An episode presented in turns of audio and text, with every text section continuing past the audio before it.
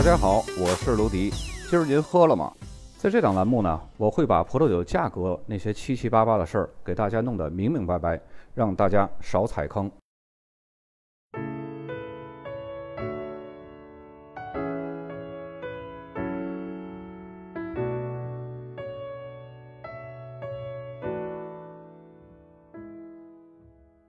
我们在本栏目第六十四期曾经介绍过阿德莱德山区。阿德莱德呢，本身是一个城市的名字，而且呢，是一个南澳地区最重要的城市。所有要抵达南澳其他产区，几乎呢都需要从阿德莱德下飞机，然后再坐车中转。其中呢，也包括大名鼎鼎的巴罗萨谷，也是需要先坐飞机到阿德莱德，然后呢再坐车才能到达。那么以阿德莱德命名的产区呢，除了我们以前讲过的阿德莱德山区，还有另外一个呢，就是本期要介绍的阿德莱德平。原，那么为什么我们没有把这两个产区连在一起讲呢？而且山区是放在以前重点产区讲述的。我们都知道啊，山区的葡萄园普遍都要好过平原葡萄园，所以呢，当我们以后在购买的时候，也要知道同样是标注了阿德莱德，那么山区还有平原两个产区的各自品质还有价格就会有明显的差异了。就好像苏州阳澄湖大闸蟹，还有苏州太湖大闸蟹，虽然呢都是苏州大闸蟹，但是湖不一样，价格还有品质呢，也就有了天壤之别了。我们在节目的最后呢，在那个酒标识别的环节，也会把阿德莱德山区的酒标放在一起进行比较，这样呢可以增强辨识度，防止在大家购买的时候踩坑。因为这两个产区啊，虽然都叫阿德莱德，但是海拔相差四五百米，葡萄酒的品质还有价格也相差甚远，一般都会相差三分之一，有时候呢甚至会相差二分之一。那么大家从这张地图上看到，这个灰色区域就是阿德莱德市。那么在阿德莱德市东面的蓝色区域就是阿德莱德山区，在阿德莱德市北面这个土粉色区域呢，就是阿德莱德平原产区。平原的东侧呢，就是大名鼎鼎的巴罗萨谷；西部沿海地区呢，就是圣文森特湾。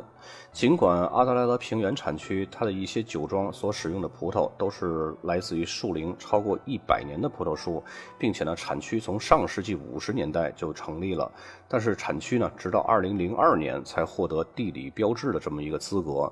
那为什么这么晚才获得这种法定资格呢？只能有一个原因，就是这个产区不行。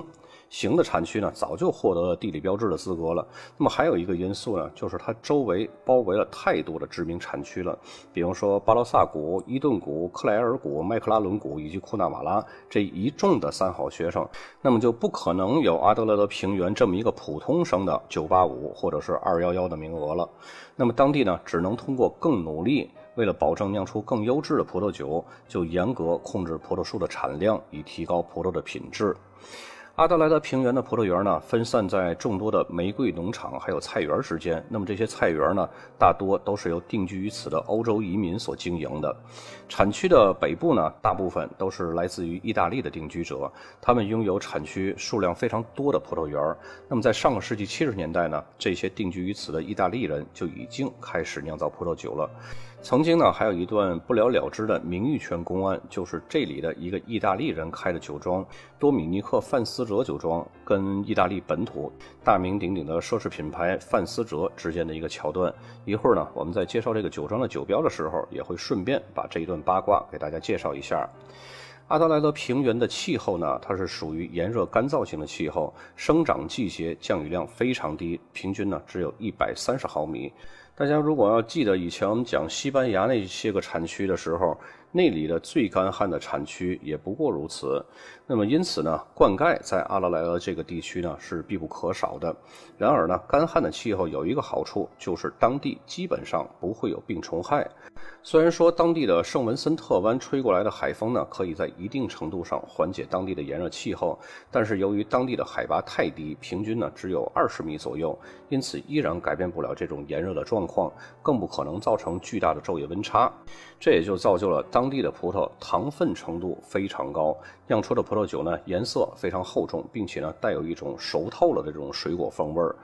产区最重要的红葡萄酒呢，是由赤霞珠酿造的单一品种酒。这里出产的赤霞珠果味足、汁水足，但是相对来说呢，风味比较简单。因此呢，经常还会加一些个西拉或者是梅洛进行调配，以增加果味的复杂性。那么还有一些精品酒庄呢，会从那种低产的西拉葡萄藤上采收成熟度非常高的葡萄。这样呢，可以酿制出风味非常强劲，并且呢带有新香料这种风味的希拉子单一品种酒。那么产区主要出产的白葡萄酒呢，则是用霞多丽还有歌隆白酿造而成的。此外呢，由于意大利来此定居的移民掌握了很多的葡萄园资源，因此阿德莱德平原呢还出产桑娇维塞。麝香或者是灰皮诺这些个传统的意大利葡萄酒，以往这里大多数的葡萄或者是葡萄酒呢，都会被送到邻近的巴罗萨谷或者是麦克拉伦谷，用于一些个知名的葡萄酒公司进行调配使用，以提高原有的葡萄酒的品质。那么如今呢，也有一些致力于精品优质的葡萄酒的小酒庄，出产一些不计成本的优质葡萄酒。那么阿德莱德平原这个产区呢，虽然面积比较大，但是它细分的地块还有这种风土特色的差异并不多，所以呢，它的内容相对来说是比较少的。咱们接下来来看一下酒标。首先，第一张酒标就是刚刚我们说过那个多米尼克范斯哲，右上角箭头指向就是这个酒庄名多米尼克范斯哲，然后左边靠下箭头指向是阿德莱德平原。大家看好这阿德莱德平原是怎么写啊？阿德莱德平原的上面就是希拉子，这个是希拉子单一品种的葡萄酒。咱们在介绍产区的时候呢，挖过一个坑，就是说把这个多米尼克范思哲酒庄这么一个八卦给大家介绍一下啊。因为这个酒庄呢，它使用范思哲作为后缀，那么意大利本土的奢侈品牌范思哲呢，就准备对它采取法律行动，因为它侵犯名称权了嘛。但是这个多米尼克范思哲酒庄的庄主呢？说他自己是范思哲品牌创始人詹妮范思哲的侄子，这就是属于大水冲龙王庙的事儿了。因此呢，这件事儿呢也就不了了之了。但是后来，意大利范思哲本部呢又不想让这个孤悬海外的亲戚用自己的名字，毕竟嘛，范思哲这三个字已经非常具有含金量了，而且亲戚用也是白用，不给钱。那干脆呢就给他做的彻底点儿，把自己这个 logo 还有名称呢一起授权给同为意大利时尚界非常有影响力的一位叫保罗帕内莱的人。他呢也有一个酒庄叫做费币酒庄，而且这个酒庄呢在很早之前就得到了华伦天奴的授。权，大家也知道，华伦天奴和范思哲同是属于奢侈品牌系列的，所以这个酒庄呢，它是专门出产这种和时尚相结合的个性葡萄酒的。那么主要体现呢，就是在它的酒标设计方面。大家看一下这个范思哲和这个菲比酒庄合作的这款酒，就是前两年酒圈卖的非常火的这一个系列的范思哲的葡萄酒。那么这个酒呢，其实喝起来和它这个设计一样，都挺妖的啊。那么就这样呢，这个酒庄就一直做这些个印有国际奢侈品牌商标的葡萄酒，因此呢，也就让这个费比酒庄在意大利的酒庄界树立起这种独特的品牌印象。那么咱们接下来看第二张酒标，左边靠下部箭头指向的就是阿德莱德平原，那么右边靠中间箭头指向是歌海纳这个红色字啊，歌海纳上面指向是老藤，这就是一瓶阿德莱德平原产的歌海纳老藤葡萄酒。那么接下来一张酒标呢，大家看有一些差别了啊，左边箭头指向的就是阿德莱德山区。跟大家刚刚看到的阿德莱德平原是不一样的啊！大家一定要有这两个同样是阿德莱德做前缀的一个山区一个平原产区这两个产区的这个分辨能力啊。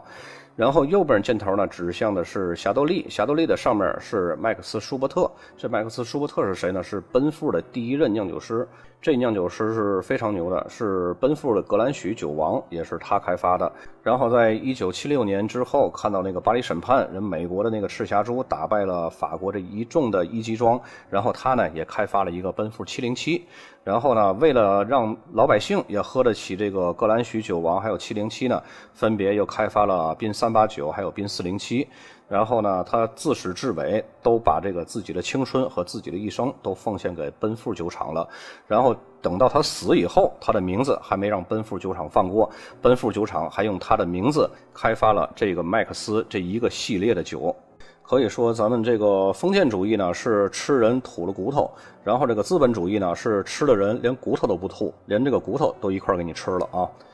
那么接下来这个酒标还是阿德莱德山区的，左边靠下部箭头指向就是阿德莱德山区。这瓶酒是什么酒呢？看右边靠上部箭头，这是一个 sparkling，这是一个起泡酒。这个起泡酒是用什么酿造的呢？是用黑皮诺酿造的。可以说这瓶起泡酒它的品质不低啊，因为一般的起泡酒很少使用黑皮诺酿来酿造。但凡要敢使用、舍得使用黑皮诺来酿造起泡酒的，那一定都要把这起泡酒酿得非常出彩儿。因为只有这样，它才能卖上价。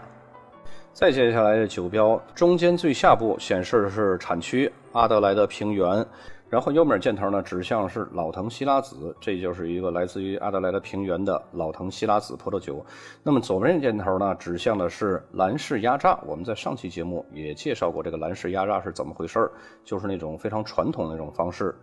那么再接下来这个酒标呢，大家看一下，右边箭头指向是希拉子，这是葡萄品种；那左边箭头指向是阿德莱德，它既没有显示平原，也没有显示这个山区。那么这是怎么回事呢？大家记住啊，只要是显示阿德莱德，没有显示平原，也没有显示山区的，大家都可以给它默认为阿德莱德平原。因为你用逻辑思维考虑一下，如果要是阿德莱德山区的这么一个葡萄酒，由于它的产区地位会更优越，比这个阿德莱德平原会更优越，它为什么它不写上这个 H I L L S 呢？它为什么不写上这山区的这个后缀呢？那样可以凸显它的身份地位，同时它还可以卖一个稍微高一点的价格。那么不写这个后缀，只有一个可能性，就是阿德莱德平原。就好像咱们在对外面介绍自己的孩子上什么学一样，哎，我们考的是九八五，我们考的是二幺幺。有时候九八五甚至非常知名的院校要把那个学校的名字都要报出来。但是如果你没考上九八五二幺幺又怎么样呢？